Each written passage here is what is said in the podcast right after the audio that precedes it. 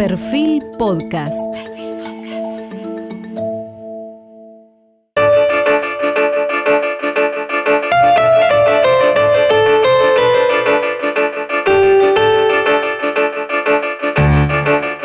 Bienvenidos, hoy estamos con el matemático y economista, ganador del Premio Nobel de Economía en el año 2005 por su trabajo sobre el conflicto y la cooperación a través del análisis de la teoría de los juegos, me refiero al profesor Robert Aumann, quien figura entre las personalidades más significativas e influyentes de la segunda generación de la teoría de los juegos. Junto con John Harashin, Richard Selten y John Nash, todos ellos ganadores del Nobel en 1994, Aumann ha continuado la tarea de perfeccionar la teoría de los juegos, aportándole conceptos nuevos, analizando sus implicancias e interacciones y sometiendo a constante crítica sus bases metodológicas. Tal vez, más que ningún otro, él ha mantenido viva la inspiración original, desde sus primeras contribuciones en los años 50 hasta el discurso que pronunció en la ceremonia de entrega del Nobel, dedicado al tema la guerra y la paz, y tuvo un rol importante como consultor en el desarme durante la Guerra Fría. Siempre mantuvo fuertes vínculos con la religión judía y con la tradición talmúdica. Es uno de los padres fundadores y de los miembros más activos del Centro Multidisciplinar para el Estudio de la Racionalidad adscrito a la Universidad Hebrea de Jerusalén. Matemático puro, eminente economista, ha desempeñado un papel fundamental en el desarrollo de la teoría de los juegos, hasta el punto de convertirla en un elemento central del pensamiento económico moderno, componente central desde su perspectiva en una concepción unitaria del comportamiento racional y aplicada a diversas disciplinas, principalmente a la economía, pero también a la ciencia política, a la biología, a la informática. Ha realizado aportaciones fundamentales en diversos ámbitos de la teoría económica. Se interesa también por los fenómenos y las cuestiones prácticas de la vida cotidiana e intenta analizarlos utilizando intuiciones e instrumentos derivados de su tarea de investigación. Tanto en la teoría de los juegos cooperativos como en la teoría económica en general son muy importantes los incentivos. ¿Cuán subjetivos o objetivos son estos incentivos y cuánto influye, si es que influye, algo de lo subjetivo en la cooperación?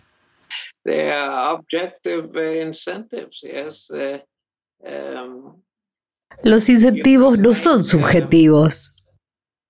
Um, let me give you an example of an incentive, okay? Yes, please. Uh, the, the, uh, well, first of all, they're very simple examples. Primero que nada hay ejemplos muy simples de incentivos y es que la gente trabaja y les pagan por hacer su trabajo, pero trabajar no es un incentivo. Trabajar es cobrar. Pero un incentivo para esforzarse y hacer bien su trabajo es que lo ascenderán.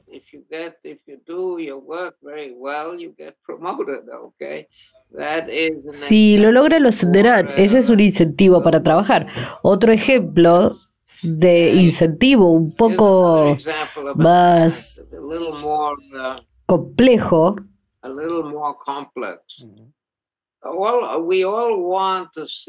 todos queremos um, que se utilice menos papel, menos plástico. Todas esas cosas son muy perjudiciales para el medio ambiente. Entonces, eh, lo que hacían en Suiza era vender bolsas de basura por 10 francos.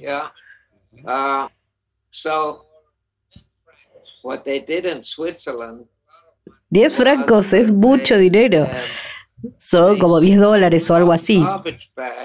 Es mucho dinero para tirar la basura en una bolsa de plástico, pero no puedes tirar basura. No recogerás la basura si no la pones en una bolsa de plástico que cuesta 10 francos. ¿Qué incentivos crea eso? Crea un incentivo para producir menos basura.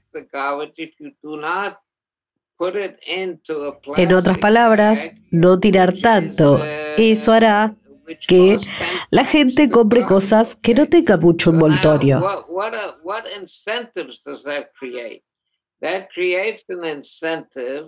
Esto también incentiva al fabricante a vender productos que no tienen embalaje, por ejemplo, vender frutas, bayas o verduras sin mucho embalaje, que retroceda y cree sus incentivos. Es el tan importante. Okay, so that gives an incentive also to the manufacturer to uh, uh, to sell things which don't have packaging. Yes, uh, uh for example, uh, to to sell fruit or berries or Otro ejemplo, el socialismo se construye sobre el lema de que cada uno, según sus necesidades y sus capacidades, Debemos satisfacer las necesidades de todos en la mejor medida posible. Y todo el mundo debería trabajar lo más duro y lo mejor que pueda. Esa es una idea maravillosa.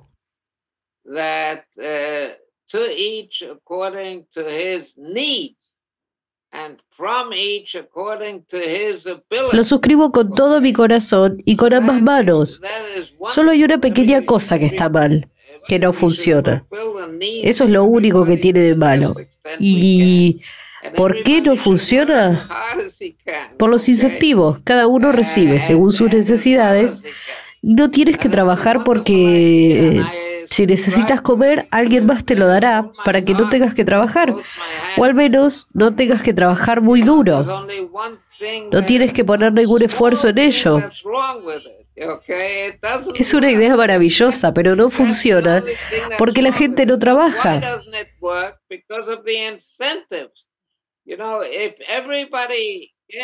according to his needs, then you don't have to work because you need you need to eat yes and somebody else will give you. So you don't have to work or at least you don't have to work very hard. You don't have to put any effort into into your en China o Vietnam, por ejemplo, en 1986, hace casi 40 años, con el gobierno comunista, con la economía socialista, la gente se moría de hambre. Entonces, el primero de agosto pasaron a una economía de mercado. Su economía ya no era socialista y el gobierno sigue siendo comunista, sigue siendo una dictadura comunista, pero la economía es de mercado, no es una economía socialista.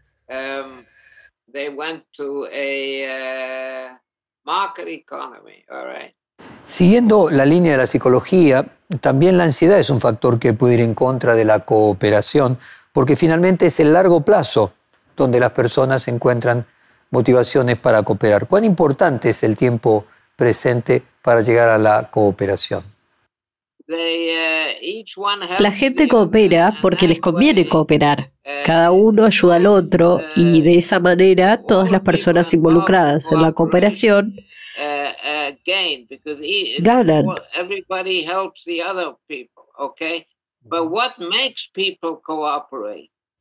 Porque todos ayudan a los demás, pero ¿qué hace que la gente coopere? Lo que hace que la gente coopere es que se hacen el bien unos a otros, porque esperan, incluso si en este momento no obtienen nada a cambio, que en el futuro, si ayudas a otro, cuando necesites ayuda, también la recibirás. Entonces, vale la pena ayudar a otras personas que cooperan, porque cuando necesites ayuda, ellos te ayudarán. Y te ayudarán porque esperan que tú les ayudes en el futuro. Esa es realmente la cooperación. Cuando lo miras a largo plazo, la cooperación es realmente algo egoísta. Es bueno para ti. Usted dice, le voy a leer textualmente, la repetición actúa como un mecanismo de reforzamiento. Lleva a que se pueda lograr la cooperación en aquellos casos en que no se puede lograr en un juego de una sola vez. La racionalidad y la intuición son elementos que intervienen de diferente manera para que ocurra esa cooperación, profesor.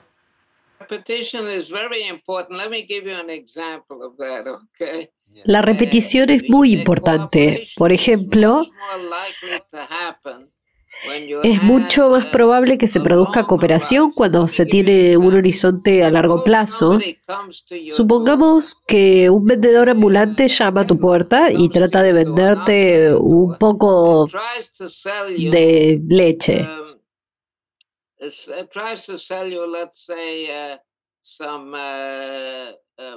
Milk, okay? Tries to sell you milk. Just give an, an example. Tries to sell milk.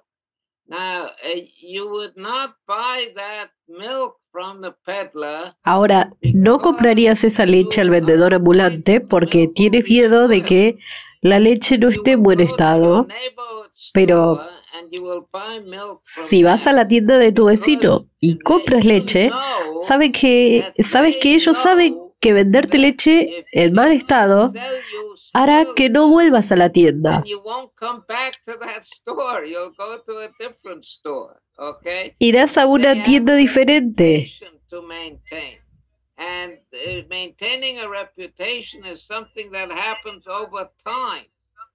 Tienen una reputación que mantener y mantener una reputación es algo que sucede con el tiempo. Incluso si alguien llega a tu puerta y quiere venderte algo más caro, como una cámara o algo así, no se lo comprarías porque no tiene una reputación que mantener. Esa es la razón por la que vas a una tienda, porque tienen una reputación que mantener y si te venden mala mercancía, no solo no volverás, sino que se lo dirás a todos tus amigos y la tienda cerrará.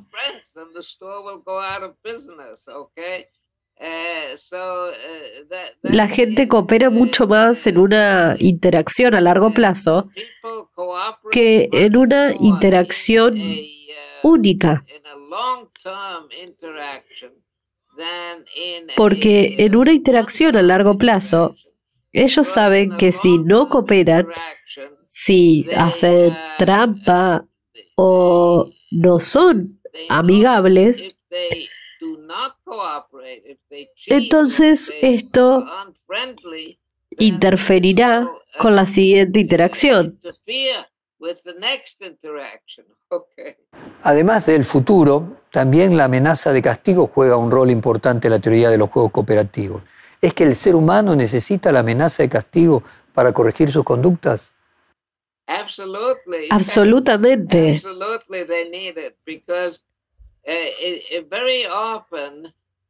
Lo necesita porque muy a menudo en una interacción única, cooperar significa perder algo en el corto plazo.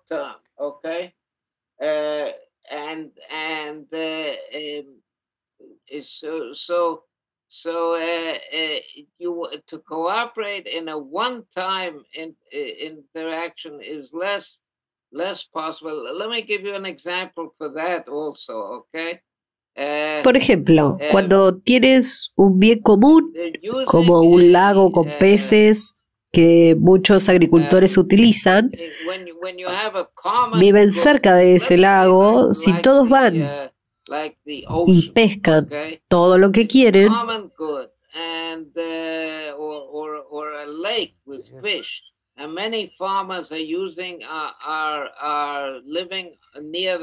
no habrá más pescado. Los peces no se reproducirán y no tendrás nada que comer durante el próximo periodo.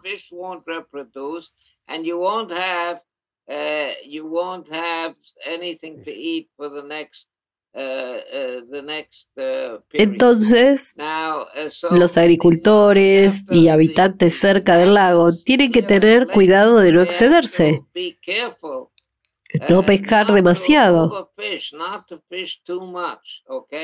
Now, if it was just a one-time uh, affair, then everybody would would uh, would uh, Ahora bien, si fuera un asunto de una sola vez, todos sacarían el pescado en grandes cantidades. Eso mataría a los peces y no habría para el próximo periodo.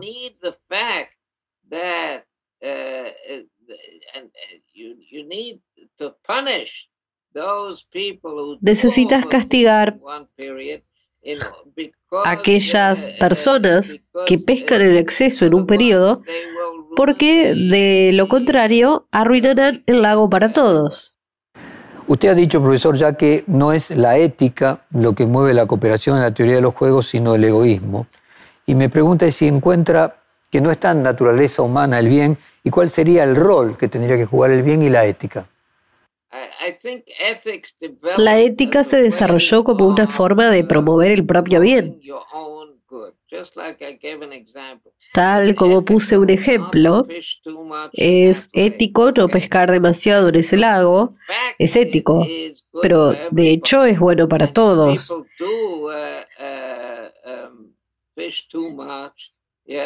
Y si la gente pesca demasiado, entonces se considera poco ético. Incluso podría considerarse un delito. Pero se considera poco ético y la ética es la forma de pensarlo, pero de hecho promueve el bienestar de todos. John Nash obtuvo el premio por el desarrollo del equilibrio y Reinhard Selten por su desarrollo en el equilibrio perfecto. Me refiero a ambos premios Nobel el mismo año. ¿En qué consiste uno y otro equilibrio y cuál es la diferencia? John Nash descubrió lo que llamamos equilibrio y Reinhard Selten el equilibrio perfecto.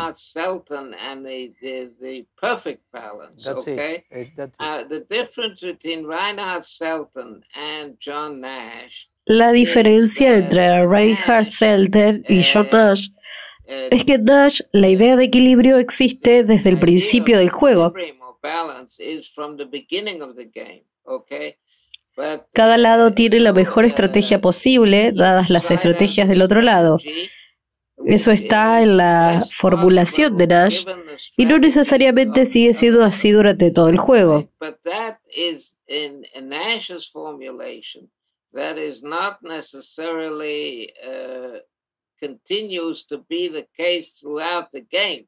Uh.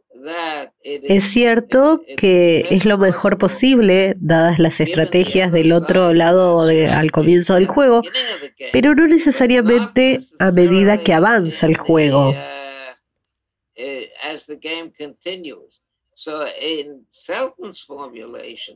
En la formulación de Selten, se supone que todos deben hacer en cada momento lo mejor posible is best possible given what everybody else is supposed to do. Okay? So Selton takes into account Dado lo que se supone que todos los demás deben hacerlo.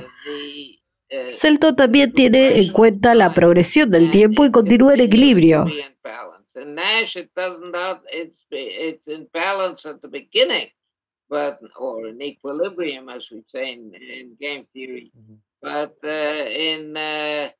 entonces en Nash está en equilibrio al principio y en Celted continúa en equilibrio durante todo el juego. Usted dice, profesor, y le voy a leer textualmente, la teoría de los juegos cooperativos consiste no solo en describir todos los posibles resultados cooperativos, sino también elegir entre ellos. Hay varias formas de hacer esto, pero la más conocida quizás sea el concepto de núcleo. ¿Podría explicarnos por qué son infinitos los posibles resultados cooperativos? Es posible que una coalición de jugadores no pueda mejorar sus beneficios para todos sus miembros mediante sus propios esfuerzos. Ese es el concepto de núcleo. El núcleo es un conjunto de resultados, no es un resultado único, son varios resultados posibles. Y cada uno de esos resultados es tal que una coalición de jugadores puede hacerlo mejor por sí misma. Podría tener varios resultados. Tomemos un ejemplo muy simple. Si quieres vender tu casa a alguien, tanto tú como el comprador están negociando y habrá un precio al que finalmente terminarás vendiendo la casa.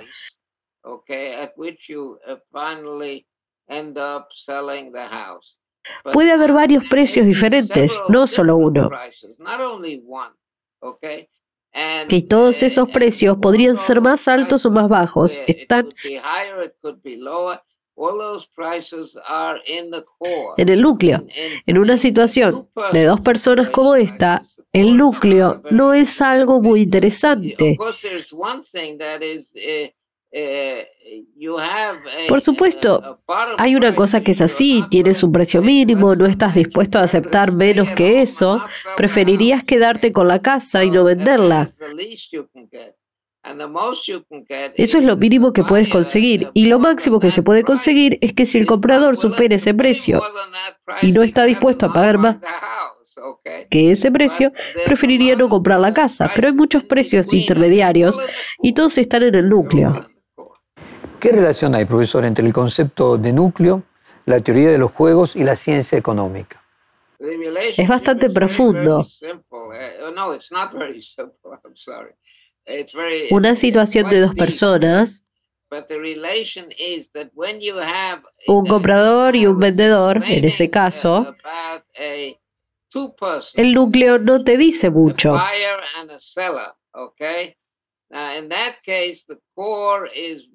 Solo dice que hay un precio máximo y un precio mínimo y cualquier punto intermedio está en el núcleo.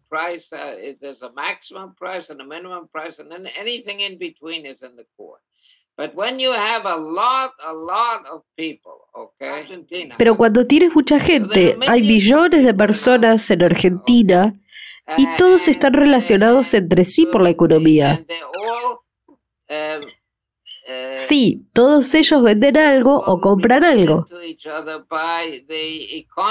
Ya sea que vendan su trabajo, reciban salarios o tengan un negocio,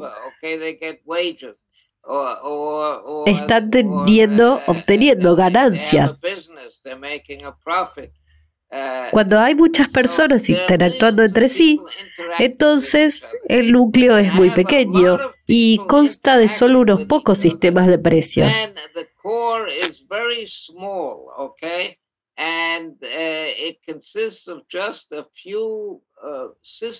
Tienen que tener un sistema. Todo tiene un precio. La gente compra y vende uh, para maximizar sus beneficios, obteniendo lo máximo que puedan por el precio,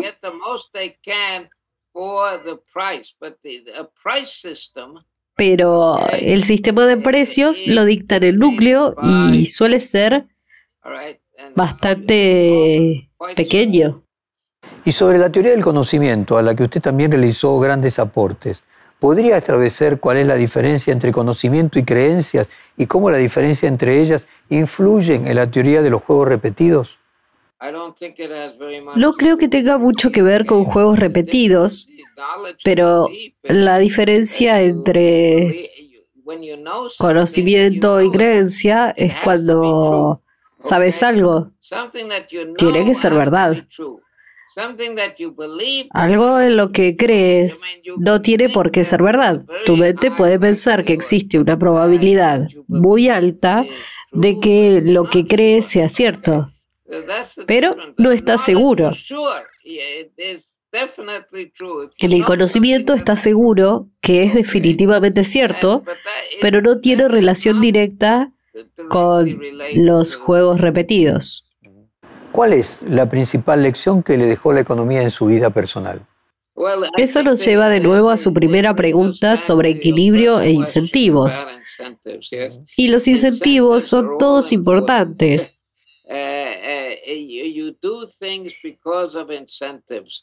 Hacemos cosas por los incentivos. Y si los incentivos no te obligan a hacer lo apropiado, cuando no tienes un incentivo para hacerlo, como dije al principio, el socialismo es una idea maravillosa, pero simplemente no brinda los incentivos adecuados. Creo que hay que darle incentivos a la gente para hacer lo que quieres que hagan. Tienes que hacerlos felices con lo que te hace feliz a ti. ¿Y hay algún enigma económico, matemático, que le gustaría ver resuelto? No es un problema matemático o económico, es un problema humano. El que me gustaría ver resuelto es ver más personas cooperando entre sí y luego dejan de pelear entre sí. Todavía hay demasiadas peleas. Es realmente una lástima que todavía tengamos guerras. Desde el comienzo de la historia hemos tenido peleas y guerras. Ese es el problema de la teoría de juegos, porque la teoría de juegos es la ciencia de la interacción y no hay nada más interactivo que la guerra o la paz. Hemos tenido guerras durante miles y miles de años desde el comienzo de la humanidad. Y deseo de alguna manera matemática o económica dar incentivos para que la gente deje de, pelear. Eso sería maravilloso. Puedo darte otro ejemplo de un problema, pero no es matemático ni económico. Bueno, podría ser un problema económico y es que estamos destruyendo nuestro medio ambiente. Es como decía antes con los suizos y las, las bolsas de basura. Estamos destruyendo nuestro medio ambiente y en los últimos 50 años, desde 1970, el 70% de las especies que viven en la Tierra han sido destruidas. Estamos destruyendo nuestro medio ambiente y tenemos que encontrar alguna manera de detener eso. Ahora bien, eso podría implicar algo de matemática o economía. Tenemos que encontrar incentivos que hagan que la gente deje de destruir el medio ambiente e incentivos para que la gente deje de pelear entre sí. Usted, profesor, ha trabajado sobre la irracionalidad sistémica.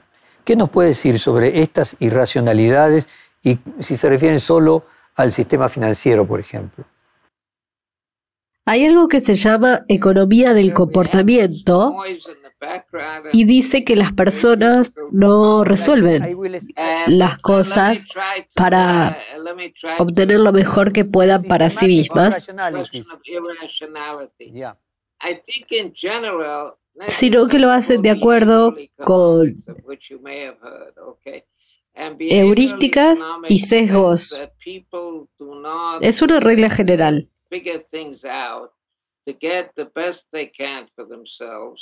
But they go according to uh, heuristics and biases. These are rules of thumb, okay? Estas reglas generales a menudo conducen a resultados que al final no son los mejores posibles para la persona que las usa.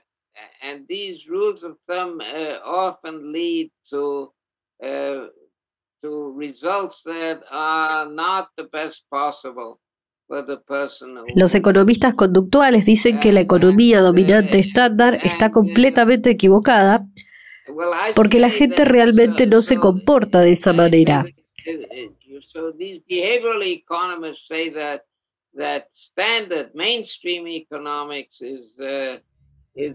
Pero cuando digo que no, es cierto, porque es cierto que la gente usa reglas generales.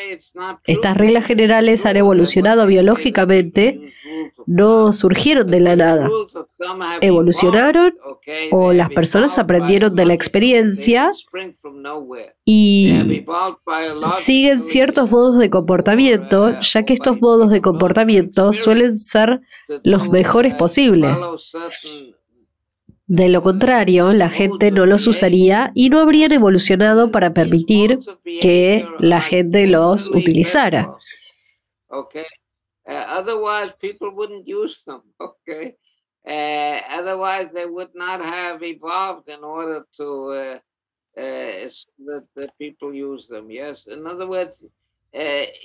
En otras palabras, incluso si se utilizan sesgos heurísticos, como dicen los economistas conductuales, esas heurísticas y sesgos suelen ser, óptimos, generalmente son los mejores posibles. En el 2002, los ganadores con el Premio Nobel de Economía fueron Daniel Kahneman y Bernard Smith. Uno plantea que tomamos decisiones racionales y el otro dice que tomamos decisiones irracionales. ¿Somos racionales o irracionales, profesor? ¿Y qué significa el comportamiento racional en economía y el comportamiento irracional si así fuera en la vida diaria? Well, actually, Vernon Smith and, and Kahneman, mm. uh, they said opposite things, okay?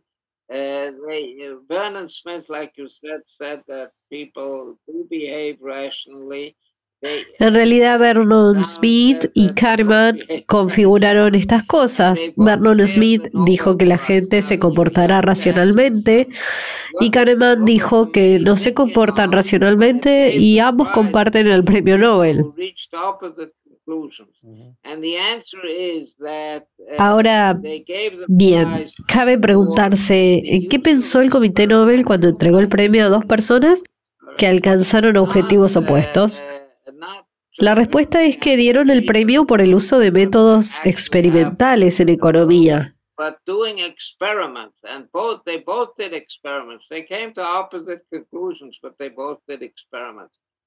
No solo mirar los datos de lo que realmente sucedió en el mundo, sino hacer experimentos.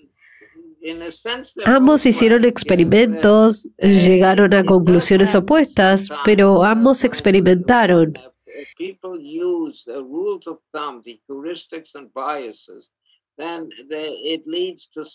Y yo digo que en cierto sentido ambos tienen razón.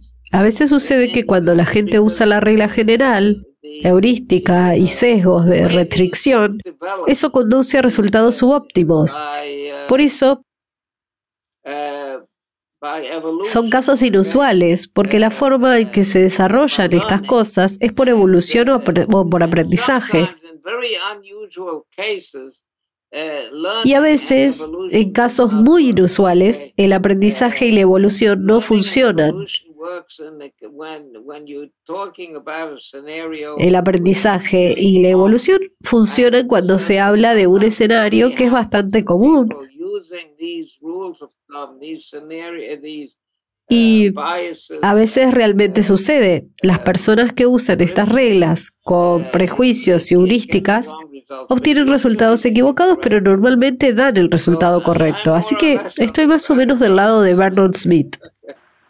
¿Qué significó para usted ganar el premio Nobel desde el punto de vista personal y emocional? El premio Nobel significa que estés entrevistándome, estamos vos, yo y varios cientos de personas más.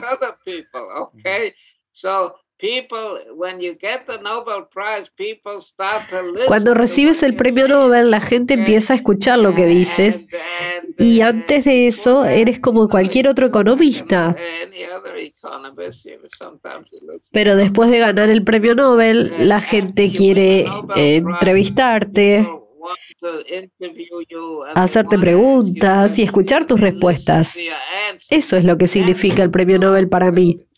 ¿Y cómo llegó usted a interesarse personalmente en la teoría de los juegos? ¿Puede identificar un momento en particular donde se encontró con que esta teoría lo atrapaba sobre la que hizo tantos aportes?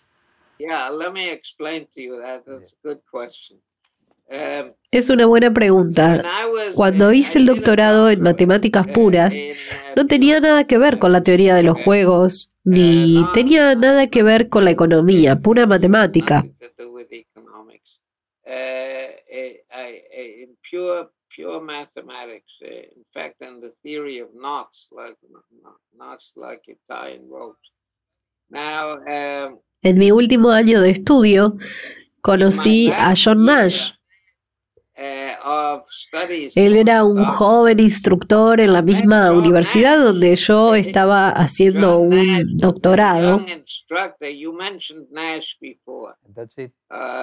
Yo era un estudiante de doctorado avanzado y él era un joven instructor de primer año.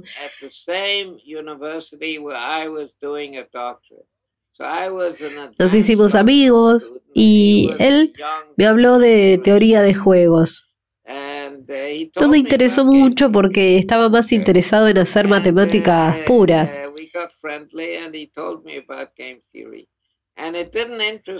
Pero luego de obtener mi doctorado, comencé a trabajar para una empresa de consultoría donde asesoraban al gobierno de los Estados Unidos y, a todo tipo de otras organizaciones, incluidos Bell Telephone Laboratories, una compañía telefónica que estaba desarrollando un misil tierra-aire.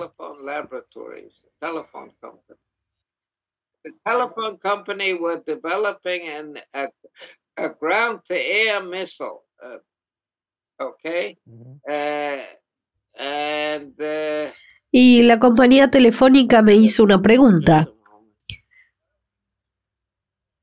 Um, a ground to air missile ¿Qué sucede si tienes una gran cantidad de aviones y la mayoría de ellos no lleva ningún arma?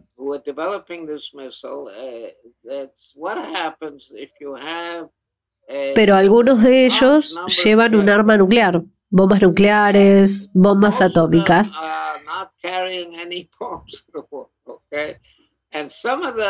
Esto fue a mediados de los años 50. Um, de eso hace ahora unos 70 uh, años.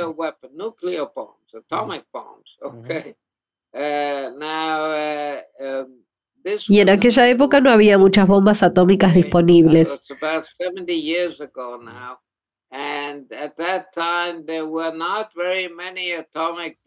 Entonces, la idea de enviar muchísimos aviones uh, disponibles, pero no muchas bombas atómicas,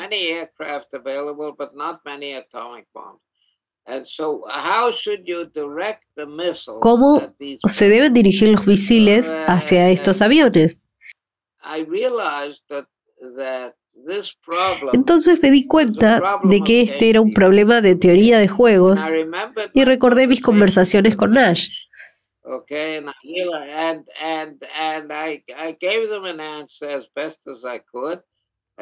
Les di una respuesta lo mejor que pude con el conocimiento que había aprendido y leí un poco sobre teoría de juegos. No creo que haya hecho nada muy importante con este problema, es difícil. Pero desde ese momento me interesé en la teoría de juegos por sí misma. Así que en realidad se remonta a mi encuentro con Nash hace unos 70 años atrás. Profesor, ¿qué consejo le daría a un joven economista o matemático, un estudiante que se esté formando? Es una pregunta que me hacen muy a menudo y siempre doy la misma respuesta. No escuches a nadie, no escuches a tus padres, no escuches a tus profesores, escúchate a ti mismo, haz lo que te interesa a ti.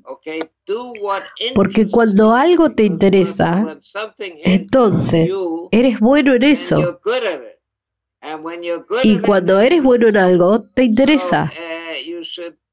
Entonces, deberías ir por el camino que te atrae a ti, no por algo sugerido por alguien más. Tienes que ver lo que te interesa y hacerlo bien. Yo le hice una entrevista anterior, que fue aproximadamente hace un año y medio, mayo del año pasado, donde la guerra en Ucrania había comenzado hacía solo tres meses. ¿Cómo ve que ha evolucionado ese conflicto? ¿Qué posibilidades de cooperación entre ambos sectores ve? ¿Qué incentivos habría que generar para que se llegue a una paz duradera?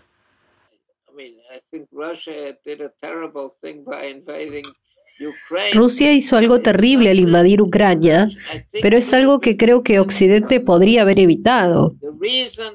La crisis de los misiles cubanos sucedió en los años 60, fue un asunto muy serio. En ese entonces pensé que el mundo llegaría a su fin.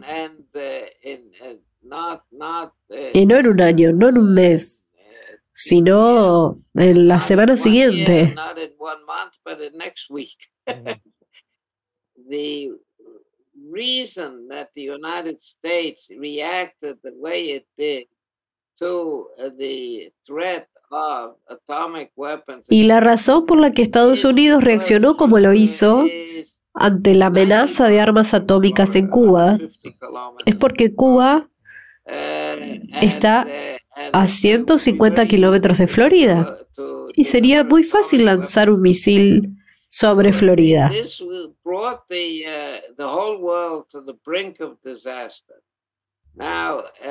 Esto llevó al mundo entero al borde del desastre.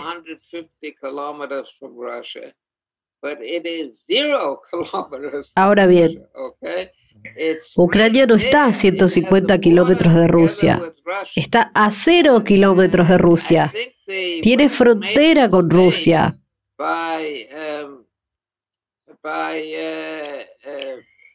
Y creo que Occidente cometió un error al tener una historia de amor con Ucrania.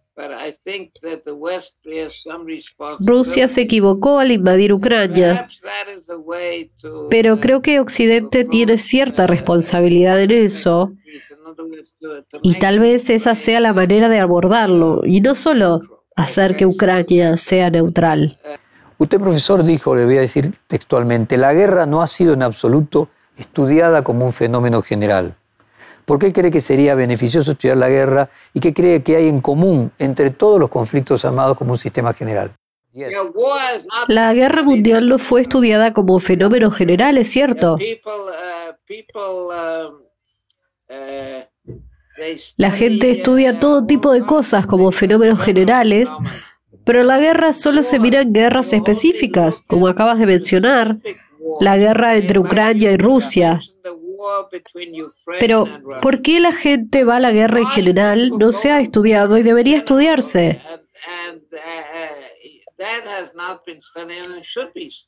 no tratando de evitar la guerra o cómo prevenir una guerra específica, sino tratar de entender qué es lo que lleva a la gente a ir a la guerra. Y ese es un tema de análisis de la teoría de juegos. Tenemos algo que decir al respecto, pero creo que tenemos que dar incentivos a ambas partes para no ir a la guerra. Uh, that is a subject for uh, game theoretic analysis. And I think we have something to say about that, but uh, I think we have to give either sides incentives. De hecho, la Guerra Fría entre la Unión Soviética y los Estados Unidos, que duró de 1945 a 1990, 45 años, ese es un ejemplo de paz en realidad. Se llama Guerra Fría, pero no es una guerra. Nadie muere en la Guerra Fría. Uh, si pudiéramos mantener frías todas las guerras, entonces estaríamos haciendo negocio.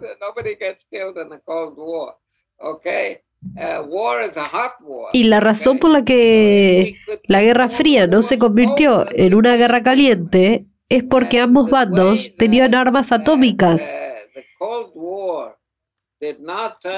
Y ambas partes sabían que si inician la guerra contra la otra parte, serán atacadas por armas atómicas. Entonces, ambas partes tenían un incentivo.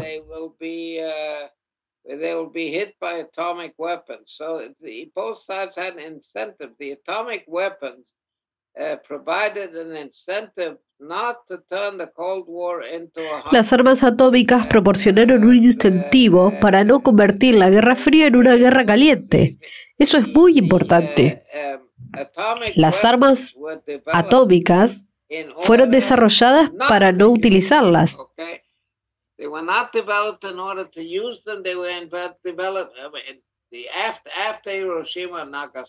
Después de Hiroshima y Nagasaki, después de la Segunda Guerra Mundial, se desarrollaron para no utilizarlos y así fue como hicieron que la Guerra Fría no se convirtiera en una guerra.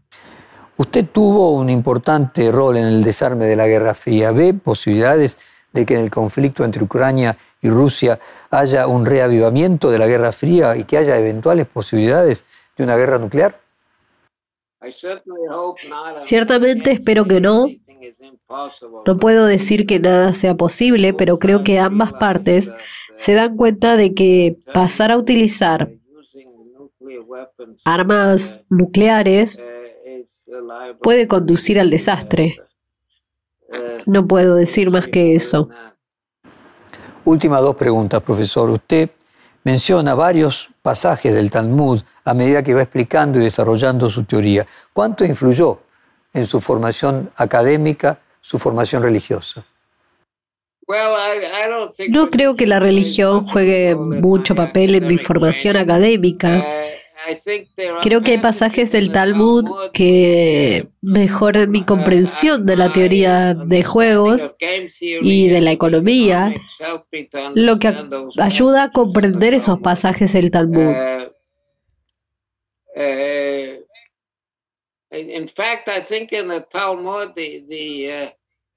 De hecho, en el Talmud, la idea de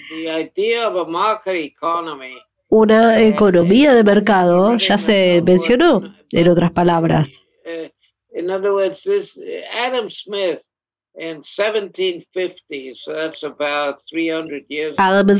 en 1750, hace ya unos 300 años, publicó su libro La riqueza de las naciones, que es el primer libro de economía moderna.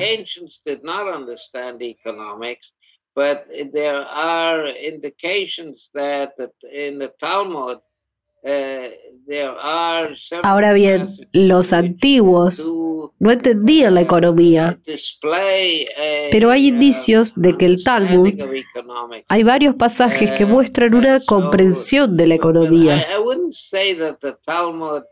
Um, uh, gave me uh,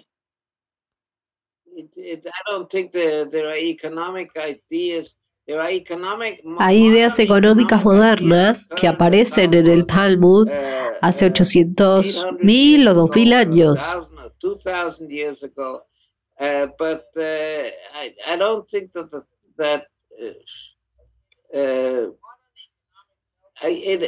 la economía moderna nos ayuda a entender el Talmud, pero el Talmud no necesariamente nos ayuda a comprender la economía moderna. Profesor, finalmente, usted es un hombre muy religioso, además de un sabio y un científico muy reconocido. ¿Hay un conflicto entre estos dos aspectos de su vida y cómo combina, en su caso, ciencia con religión?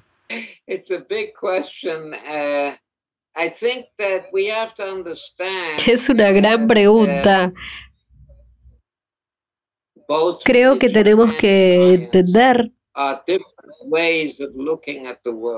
que tanto la religión como la ciencia son formas diferentes de ver el mundo.